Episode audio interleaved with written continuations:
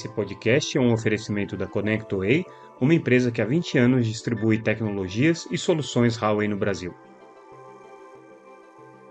Olá pessoal, tudo bem? Aqui é Samuel Possebon, editor da Teletime, e a gente está aqui fazendo o nosso primeiro boletim em loco no Mobile World Congress 2024, o principal evento do mercado de telecomunicações que acontece essa semana em Barcelona. Aqui na Europa, já encerrando o dia, aí no Brasil, ainda no período da tarde, então algumas coisas ainda podem, podem se desenvolver ao longo do dia.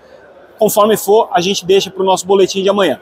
Lembrando que essa semana a gente está fazendo uma cobertura especial do evento. Essa cobertura vai trazer algumas questões do Brasil, sim, mas principalmente a gente vai se focar naquilo que está acontecendo de mais importante aqui em Barcelona. Ontem, é, para quem está acompanhando o nosso podcast, eu soltei um flash, né, um teaser daquilo que eu esperava que fossem as principais tendências. E uma das coisas que eu coloquei na nossa antecipação desse MWC 2024, eu já errei. Tá? Eu disse que eu achava que a agenda do Fair Share ou do compartilhamento justo de receitas e investimentos entre empresas de telecom e empresas de internet, que é a agenda que tem dominado aí é, as discussões regulatórias, estratégicas, políticas do setor de telecomunicações há alguns anos já, seria o grande evento da feira, seria a grande novidade ou a grande é, ênfase das operadoras de telecomunicações. E eu errei pelo seguinte: o tom mudou completamente. O que a gente viu hoje no primeiro dia do evento foi simplesmente a ausência da expressão fair share. As operadoras de telecomunicações não falam mais em fair share, a GSMA, que é a principal associação do setor, não fala mais em fair share. Isso não quer dizer que a agenda tenha sumido, não quer dizer que a questão e a preocupação das assimetrias de investimentos e de retorno é, é, dos serviços digitais não esteja ainda no topo da lista de prioridades dos executivos de telecom. Mas o que aconteceu foi talvez um reposicionamento, uma revisão das estratégias. E o que as operadoras de telecomunicações estão defendendo agora é uma responsabilidade com relação à sustentabilidade das redes. É, o que eles colocam é o seguinte: as redes de telecomunicações e os serviços digitais como um todo requerem uma atenção especial com relação à sustentabilidade, seja energética, seja de recursos e seja econômica. E aí começam a aparecer alguns exemplos, e quem fez isso é, hoje na apresentação de abertura foi o, o José Maria Alvarez Palhetti, que é o presidente da Telefônica Mundial, mas também é o chairman da GSMA Association, é, que ele disse o seguinte, né, trazendo aí como exemplos. É, quando você faz uma consulta no chat GPD, por exemplo, é, você está consumindo, em termos de recursos naturais, o equivalente a uma garrafa de 500 ml de água ou equivalente a uma lâmpada acesa por duas horas. Né? Imagina isso multiplicado por bilhões de consultas que são feitas no chat GPT todos os dias. Né? Existem outros exemplos que já vêm é, circulando aí na indústria, por exemplo, para você assistir um filme na Netflix, você consumiria o equivalente a um, uma chaleira é, sendo aquecida ao ponto de fervura, né? e outros exemplos desse tipo. Tudo isso para dizer que o setor de telecomunicações quer apresentar essa agenda do compartilhamento de investimentos ou de receitas também à luz das responsabilidades que as empresas de internet precisam ter. E é uma mudança significativa, porque primeiro facilita a briga, né? Até então as operadoras de telecomunicações estavam com a responsabilidade de conseguir apresentar estudos que mostrassem, comprovassem é, de maneira definitiva que elas estão fazendo investimentos que vão ser insustentáveis no futuro e que por isso precisariam de uma mudança na relação econômica entre elas e as empresas de internet.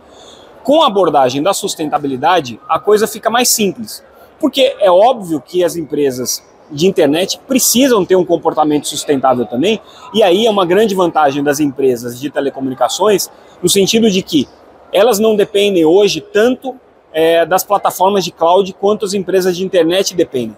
E cloud consome muita energia. Cloud é uma coisa que traz um impacto ambiental muito significativo para todo o ecossistema digital e para todo o ecossistema do planeta por tabela.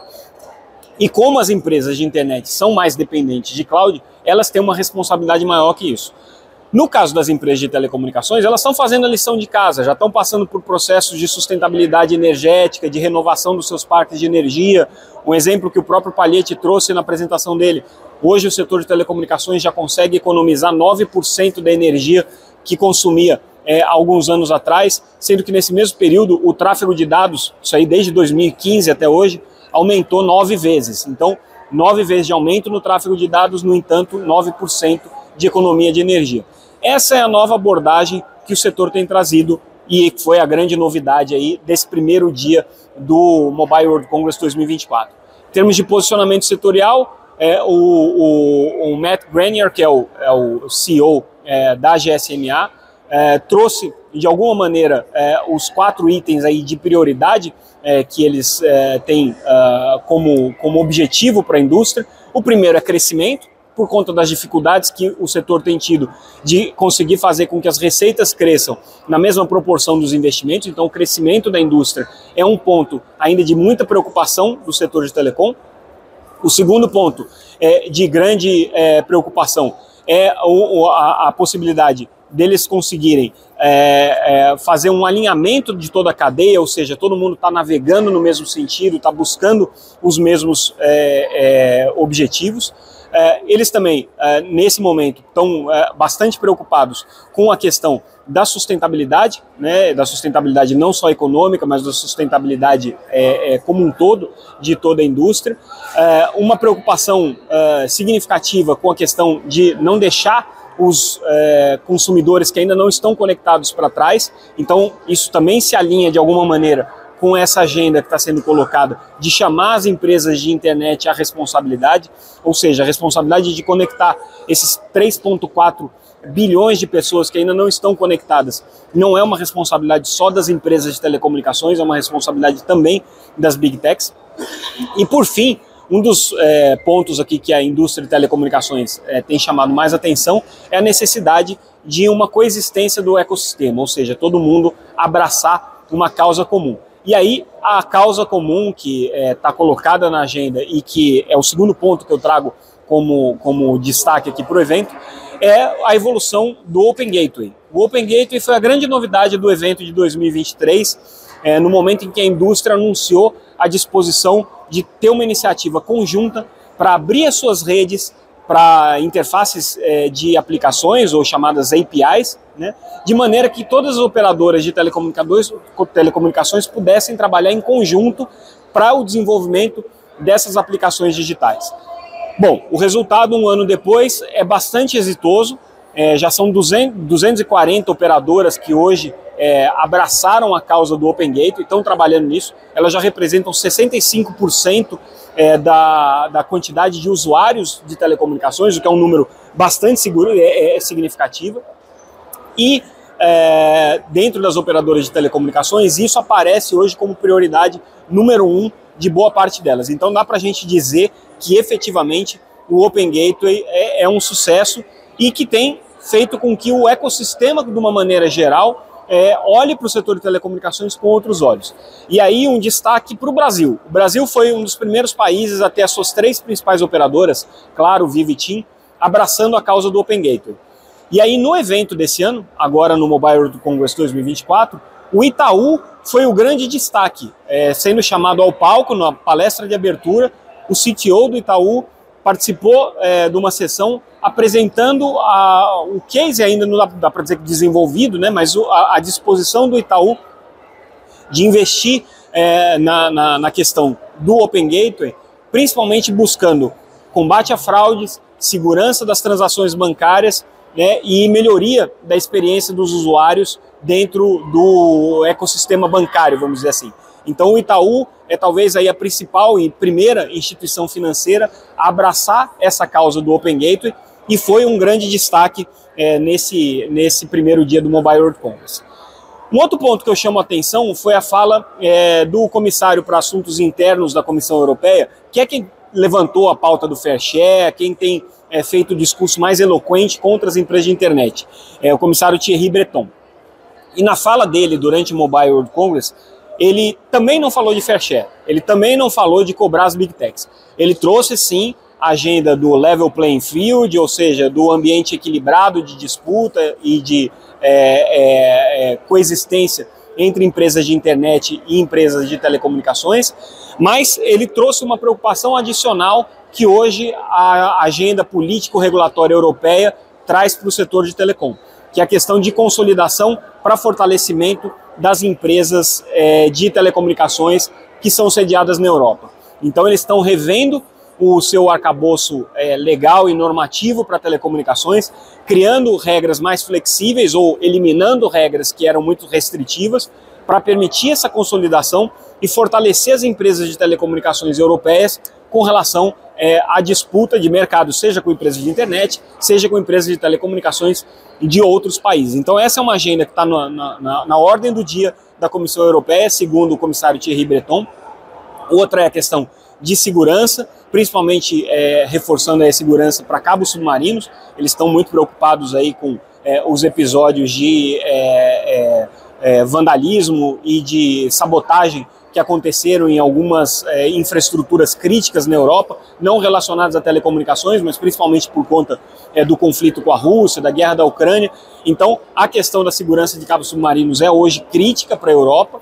Existe também aquele ecossistema que a gente, aquele, aquele é, conjunto né, de preocupações é, que a gente já conhece com relação à, à questão de segurança das redes, segurança cibernética, é, toda, toda a geopolítica relacionada com a China, mas ele não entrou especificamente nesse, nesse aspecto.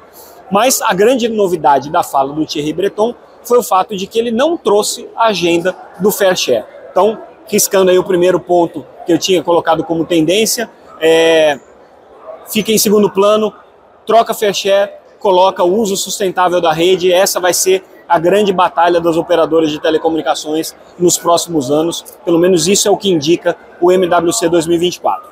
Um outro tema é, que a gente destaca, e aí fazendo a ponte com o mercado brasileiro, é que essa briga entre teles e internet está um pouco aquecida no Brasil. Tá? E aí o bastidor que a gente traz é o que aconteceu com a delegação da Aliança pela Internet Aberta, ou a AIA, que é uma delegação que congrega não apenas as empresas de internet, mas também algumas empresas radiodifusoras e também empresas de telecomunicações de pequeno porte no Brasil. Essa aliança foi lançada no ano passado, tem como presidente o ex-deputado Alessandro Molon, é, e é hoje talvez aí a principal frente de batalha contra as operadoras de telecomunicações. Acontece que eles estavam é, patrocinando a missão de é, empresas representadas pela Telcomp em Barcelona. Telcomp é uma associação que representa operadoras de pequeno e médio porte de telecomunicações. E receberam a sinalização de que é, a AIA não seria bem-vinda nessa delegação. Então houve aí uma grande pressão, uma grande mobilização do setor de telecomunicações para que as empresas de internet não tivessem protagonismo, não tivessem o espaço roubando a cena, roubando o show das empresas de telecomunicações aqui, e assim foi feito. A delegação da AIA veio, está correndo em paralelo, eles estão com outros eventos, alguns acontecendo inclusive fora do espaço é, aqui do Mobile World Congress. A delegação da Telcomp e a delegação da Conex também vieram e seguem com a sua agenda normal, mas ficou aí esse pequeno mal-estar entre as empresas. Outro tema é, que foi muito dominante nesse primeiro dia do evento foi o tema das parcerias uma fala muito eloquente da Vodafone no sentido de que o setor de telecomunicações precisa romper a sua, é, o seu casulo, precisa buscar parcerias para poder desenvolver os mercados de redes privativas, os, mer os mercados das indústrias verticais, coisa que o setor de telecomunicações não tem feito até então. Então, é, existe aí pelo menos do ponto de vista dos anúncios públicos é, e das falas dos principais executivos, uma grande preocupação em como que o setor de telecomunicações vai romper esse casulo, de que maneira que ele vai poder se associar. E aí é onde entra novamente o Open Gateway. E eu trago para a gente finalizar esse bloco de Barcelona, antes de falar do Brasil, é um, um, um, destaque de uma palestra que a gente acompanhou sobre as necessidades futuras que o 6G vai ter em termos de espectro quanto espectro vai ser necessário, quais são as faixas prioritárias, aonde que o 6G deve se desenvolver usando é, as faixas de frequência.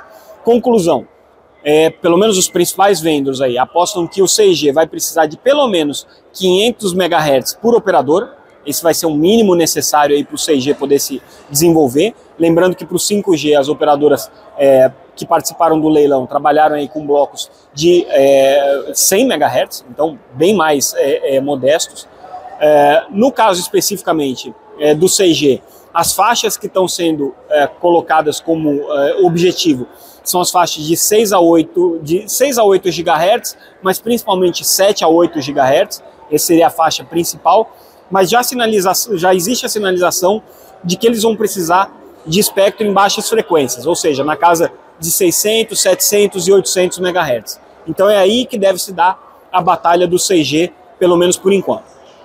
E a gente fecha o nosso boletim de hoje com uma notícia especificamente do Brasil, uma notícia que a gente é, recupera, é, que foi antecipada pelo Estadão e pela agência Broadcast, uh, de que as pequenas operadoras de internet já teriam feito uma proposta para adquirir a base de clientes da Oi. A gente confirmou isso. Existem várias operadoras de internet que já apresentaram uma proposta não vinculante, ou seja, não é uma proposta firme, mas são em torno aí de sete pequenas operadoras, cada uma delas independente, elas não estão apresentando em conjunto, mas a maior parte delas apresentando propostas fragmentadas para suas áreas de cobertura, nenhuma delas querendo comprar os mais de 4 milhões de clientes que a Oi tem no seu serviço de banda larga. A Oi é, vai analisar essas propostas e, ao que tudo indica, o modelo ainda está aberto, então a Oi está aberta a vender é, a sua base inteira, está aberta a vender a sua base fragmentada, está aberta a fazer parcerias e, e, e, e é, operações de fusões e aquisições, desde que isso resulte, obviamente, é, em ganhos financeiros para a operadora. É, e nesse momento, o grande X é como que vai ser a negociação com a Vital. Então, pelo que a gente conversou, a preocupação de alguns desses operadores é nessa negociação de redes neutras. Hoje a Vital tem um preço muito alto, é, segundo esses operadores, segundo essa análise que foi feita por algumas fontes que a gente ouviu, é, para a utilização da rede. No caso especificamente da Oi, mais de 50% da receita acaba ficando com a Vital, o que acaba eliminando de alguma maneira é, as margens que a Oi poderia ter com a, com a exploração do seu serviço de banda larga. É, o alvo seria conseguir reduzir o custo de rede da Vital para algo em torno de 30% ou menos, é a isso que se, se, se projeta. Agora, a grande é, dificuldade é conseguir convencer a Vital a topar esse modelo em que é, ela vai ter que reduzir custos. Para a Vital é crítico fazer uma negociação, porque se a Oi é, não der certo e vier, por exemplo, a deixar de existir, é, esses 4 milhões e tantos é, clientes da Oi vão para outras operadoras e a Vital vai ficar a ver navios. Então ela precisa garantir que alguém compre e mantenha os contratos de uso da rede neutra que a Vital tem hoje com a Oi. Por outro lado, ela também não pode é, ceder demais, do contrário, ela vai ter o seu próprio modelo de negócios inviabilizado. Então, o grande dilema hoje, tanto para as pequenas operadoras quanto para as grandes operadoras que ainda não apresentaram proposta para a aquisição da Vital é justamente essa. Como é que vai ser, para a aquisição da Oi, perdão, como é que vai ser o relacionamento com a Vital. E com isso, pessoal, a gente fica por aqui encerrando o nosso primeiro dia do Mobile World Congress. Fiquem ligados é, no nosso site, porque ali a gente está publicando as matérias mais completas, é, com a íntegra é, das, das, palestras, com é, as entrevistas, com um material bem mais aprofundado do que eu tenho condições de fazer aqui nesse podcast para vocês. Fiquem ligados também nas nossas redes sociais, sempre como arroba Teletime News. E como vocês devem ter percebido, a gente inaugurou a nossa programação visual nova aqui para o canal é, no YouTube e também para os nossos canais de podcast.